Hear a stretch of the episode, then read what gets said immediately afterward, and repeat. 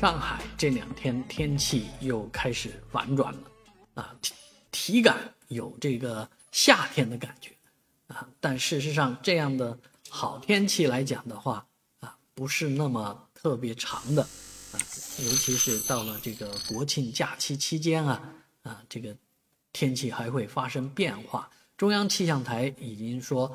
啊，在未来十天，南海海域和西北太平洋洋面将会有两到三个台风生成。啊，接下来的台风叫小犬，叫布拉万，也叫三八。啊，这这三个台风很有可能生成。当然，它们具体生成在哪里，现在还谈不上。啊，那这几个台风应该是菲律宾附近的台风胚胎啊，啊，是目前都很弱。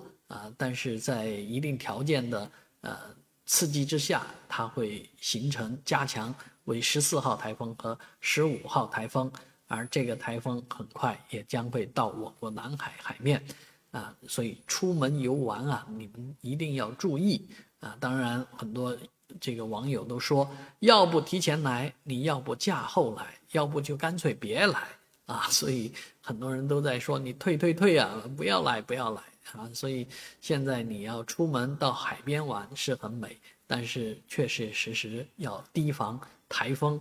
而最近的天气是回温的啊，有了太阳公公，但是每天的午后都会有短时的阵雨或雷雨啊，这个体感是比较闷热潮湿，有点啊回南天的感觉啊。那当然，呃，我们之前也预告说，周五开始呢，受强冷空气的扩散南下影响，我们上海的天气将会骤降。